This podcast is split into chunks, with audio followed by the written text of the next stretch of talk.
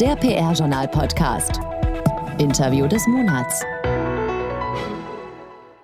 Unser Thema heute im Interview des Monats des PR-Journal-Podcasts ist Frauen in der PR-Branche und die Folgen durch die Corona-Krise. Und über dieses Thema sprechen wir mit Tina Schirmann. Sie ist die Inhaberin der Agentur Tina Schirmann PR. Die Agentur beschäftigt sich schwerpunktmäßig mit Personality und Marken-PR. Hinzu kommen noch Event-PR und auch Coaching. Wenn man so auf ihre Webseite geht, entdeckt man schnell, dass da ein paar sehr prominente Schauspielerinnen und Schauspieler zu ihren Klienten gehören. Unter anderem Anna-Maria Mühe, Oliver Mommsen, Anja Kling und Felicitas Woll.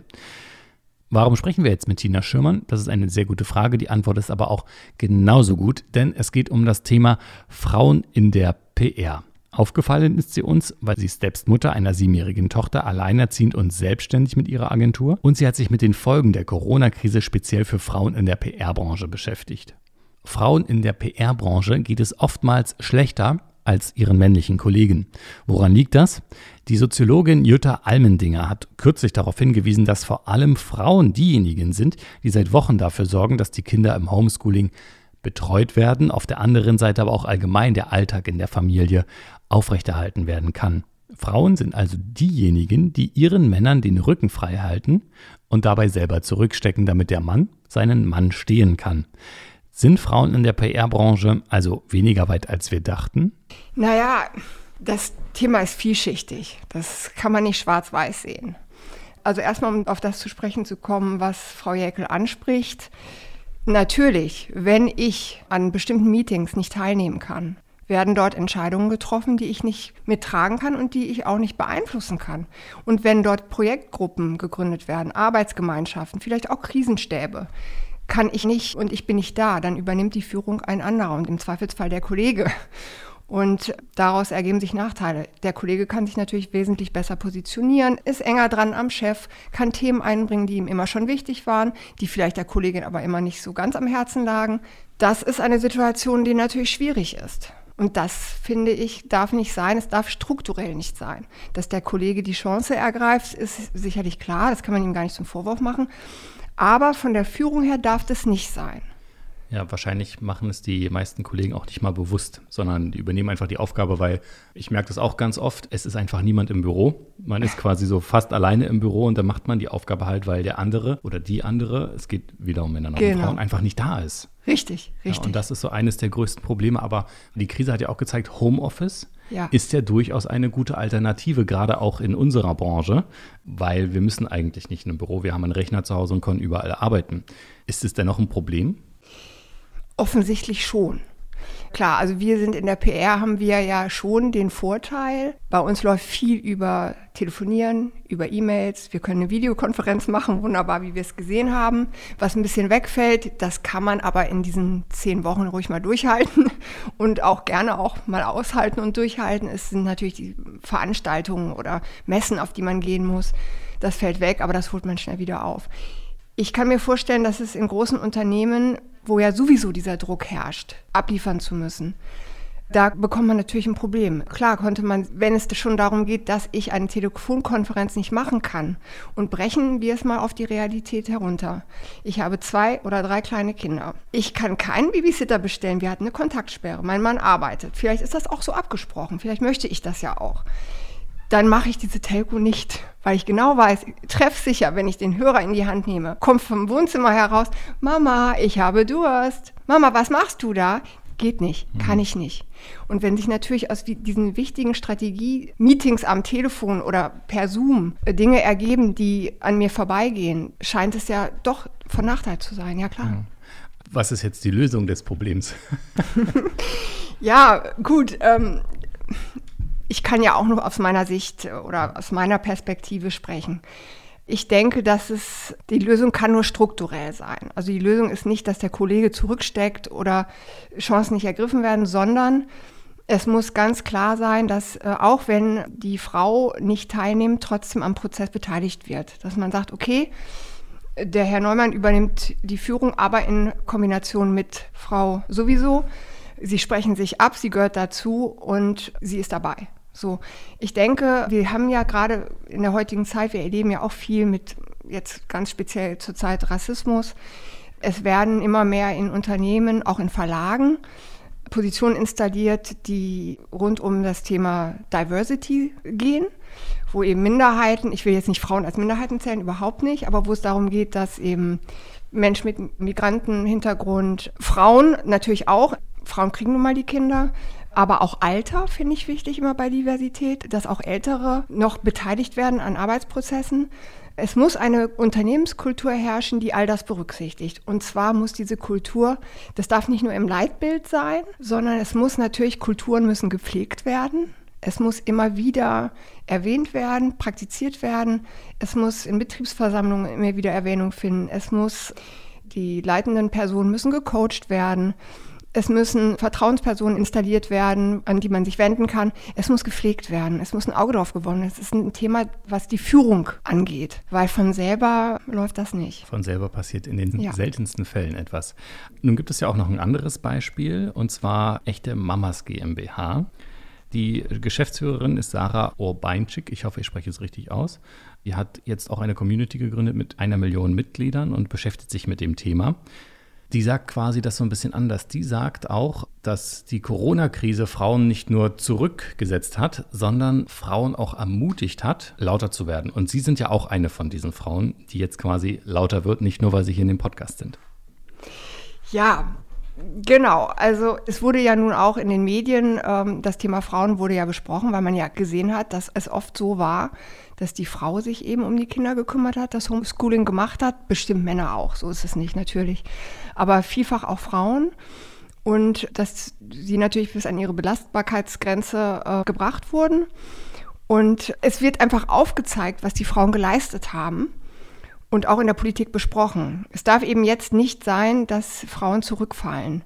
Und deswegen finde ich es gut, dass Frauen auch von der Politik, also dass das Thema aufgegriffen wird, medial und auch in der Politik, was das Thema Frauen angeht. Wir kriegen nun mal die Kinder, wir wollen ja auch die Kinder bekommen, wir möchten unsere Kinder auch erziehen und aufwachsen sehen. Auf der anderen Seite möchte unsere Gesellschaft einen psychisch gesunden Nachwuchs haben. Dazu gehört nun mal auch, dass eine Mutter sich, wann, wenn nicht in einer Krise, äh, soll das Mutterherz schlagen und sich äh, die Frau um die Kinder kümmern. Es kann auch umgekehrt sein. Also wie gesagt, ich bin für alle Modelle natürlich offen.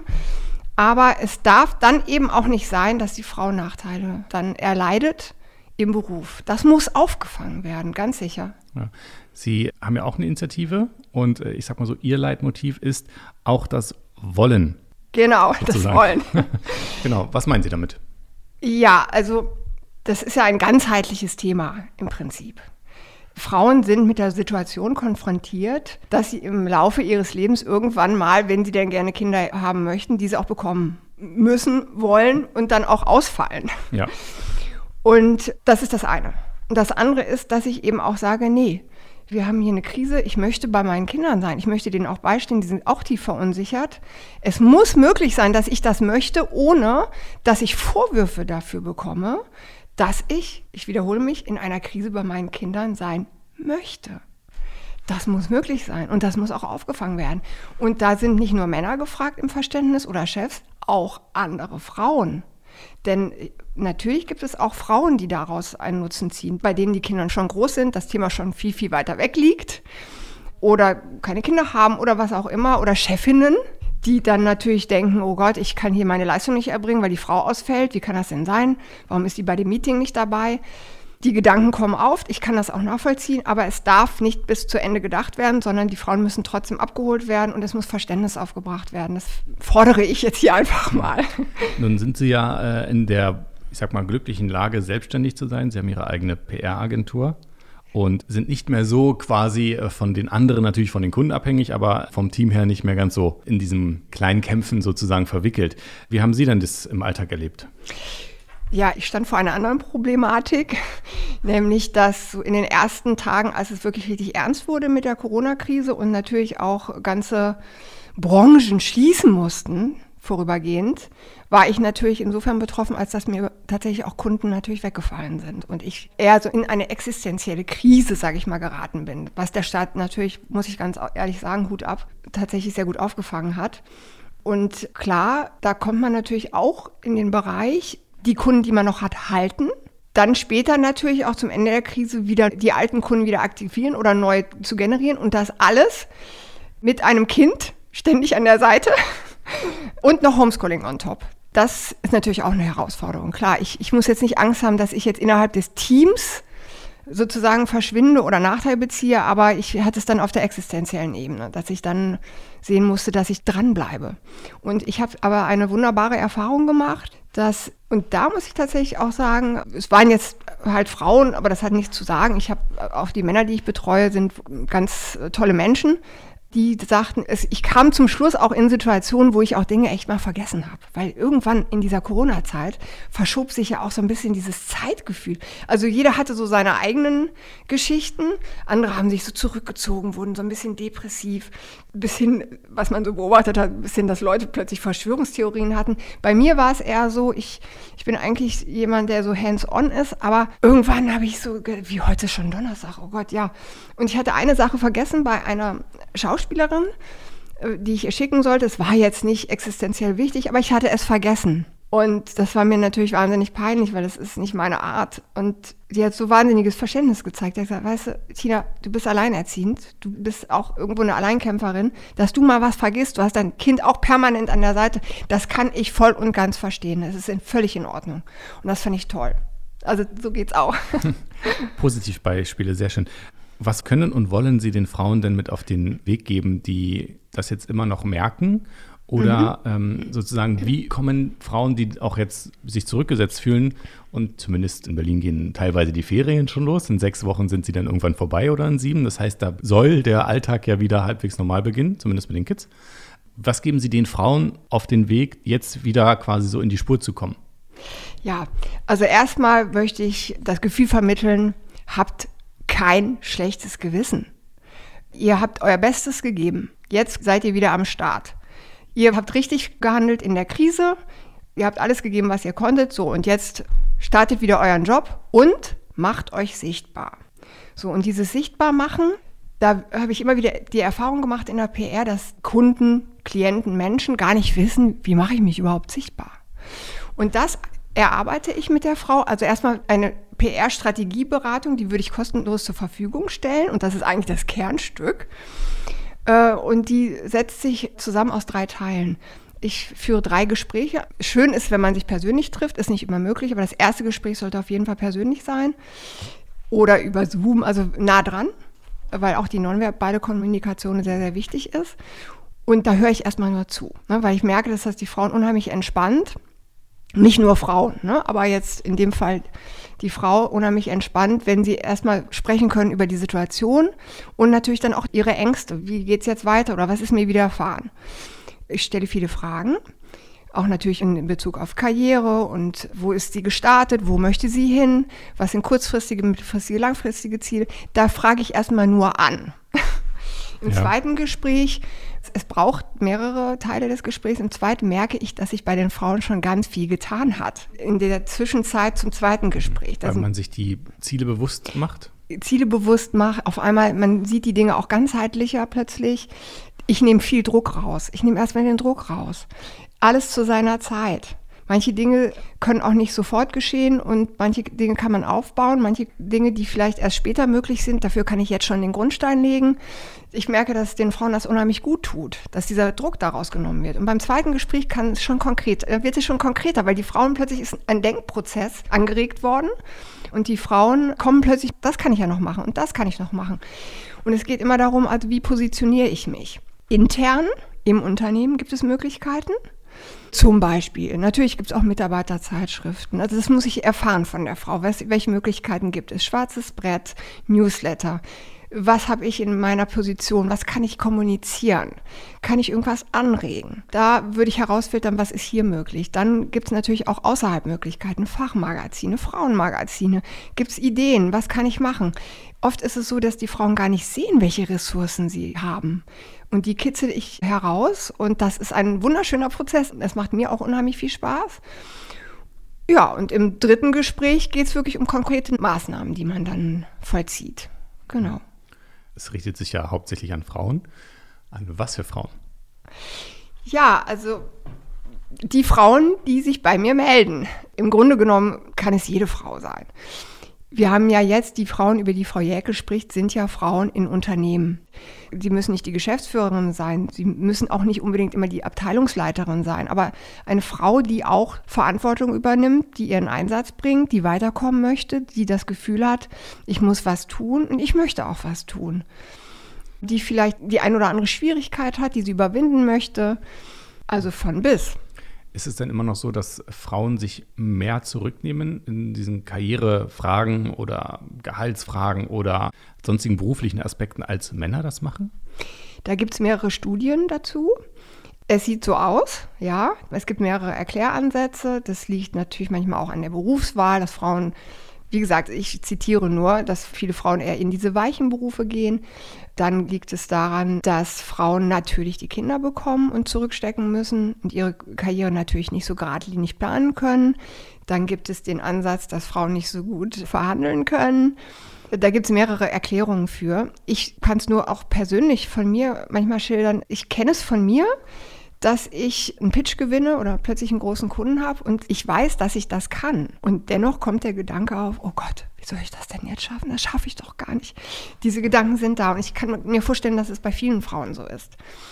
Manche Männer haben natürlich auch im Job oft dieses Platzgehirsche, ne? dieses Performen, dieses Verhalten, dieses Alpha-Verhalten. Ne? Und das legen nicht so viele Frauen an den Tag, weil Frauen noch andere Aspekte mit einbeziehen, unsicher werden, dass manchmal äh, Dinge sehen, die der Mann in der Form dann nicht sieht, was auch gut ist in manchen Situationen.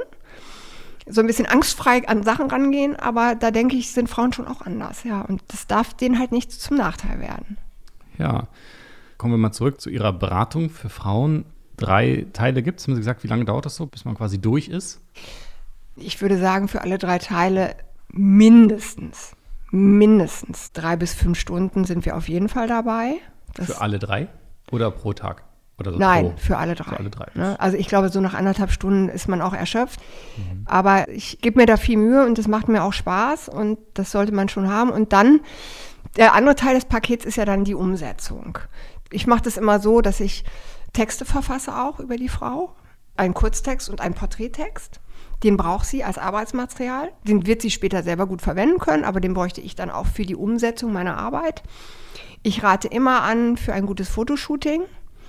Da habe ich im Übrigen auch eine sehr gute Fotografin, die sehr bekannt ist, die Top-Schauspieler fotografiert und auch Unternehmerin, die beteiligt sich an dem Paket, die würde das auch für die Hälfte machen. Für Frauen, die sich melden, weil gutes Bildmaterial ist wichtig. Das ist auch nicht lapidar oder oberflächlich. Ein Bild sagt mehr als tausend Worte. Das würde ich begleiten. Ich würde verschiedene Stile auch anwenden, was die Kleidung betrifft. Ein konservativeres Businessbild, aber auch mal was legereres. Gutes Bildmaterial, mit dem kann man bis zu zehn Jahre arbeiten, wenn es wirklich gut ist. Es lohnt sich. Und dann würde ich natürlich zusehen, wo kann ich die Frau platzieren? Was können wir machen? Welche Aktionen können wir starten oder auch keine Aktion? Was habe ich denn zu sagen? Also was, was habe ich eigentlich Tolles schon erreicht? Welche Position bekleide ich? Was bringt das mit sich? Welche Verantwortlichkeiten? Das sind Themen, die ich vielleicht in Fachmagazinen oder in, in Frauenmagazinen platzieren kann. Oft sind es Dinge, die, die die Frau gar nicht selber auch sieht, was sie da leistet. Ich sehe das natürlich mhm. mit meinem PR-Scan-Blick und ähm, das würde ich angehen bis hin zu Netzwerken. Was sind gute Veranstaltungen? Natürlich Frauen mit Kindern auch zu Hause haben wenig Zeit. Ich filtere heraus, vielleicht da sollten Sie mal hingehen. Da besorge ich Ihnen auch eine Einladung. Das ist ein gutes Frauennetzwerk. Also, dass man so ein bisschen guckt, wo kann ich mich platzieren? Wo gehe ich hin? Wo kann ich netzwerken? Was ist wichtig für mich? Und das macht auch Spaß. Wir sind nämlich auch schon fast am Ende. Eine Frage, die ich mir jetzt noch stelle, wenn Sie das jetzt alles gemacht haben, ab wann wäre für Sie das erfolgreich? Also ab wann hätten Sie quasi die Frau erfolgreich gecoacht? So richtig toll ist natürlich, wenn man den ersten Artikel über sich liest. Das kann auch in einem Blog sein oder wenn es auch erstmal intern eine Erwähnung im Newsletter ist, was ich Neues angeschoben habe oder wer ich überhaupt bin. Das hat schon eine sehr, sehr große Wirkung. Aber ich merke auch nach diesen Gesprächen, in denen ich die Ressourcen herausarbeite, dass das schon unheimlich viel bringt für Selbstbewusstsein. Ich merke einfach, dass die Frauen da aufbrechen und gelöster werden, wie, wie ich schon sagte, ein bisschen Druck rausgenommen wird. Dann auch, wenn ein Fotoshooting stattfindet, ich habe das neulich wieder beobachtet, wie happy die Frauen sind, sich mal so zu sehen. Ich verändere die Frauen ja nicht. Dieses Aha-Erlebnis beobachte ich immer wieder. Und wenn dann noch ein Artikel erscheint oder ich erwähnt werde oder ich irgendwo was zu sagen kann, ist das schon der erste große Erfolg. Fazit am Ende noch? Frauen, ihr seid toll, ihr habt alles, was ihr braucht. Es kommt alles zu seiner richtigen Zeit und wir sind soweit. Und das war's mit dem Interview des Monats zum Thema Frauen in der PR und die Auswirkungen der Corona-Krise. Wir haben gesprochen mit Tina Schirmann von Tina Schirmann PR. Falls ihr noch nicht reingehört habt, in den PR-Journal-Podcast des Monats Juni könnt ihr das immer noch tun. Ansonsten hören wir uns am letzten Donnerstag im Juli wieder mit einer neuen Ausgabe des PR-Journal-Podcasts hier an dieser Stelle. Mein Name ist Gerrit Zienicke und ich bedanke mich fürs Zuhören. Bleibt bitte gesund. Alles Wissenswerte aus der PR- und Kommunikationsbranche und mehr Jobs gibt's zum Nachlesen auf pr-journal.de. Produziert wurde dieser Podcast in Zusammenarbeit mit All Media Channels, den Audioexperten für Radio, PR und Podcasts.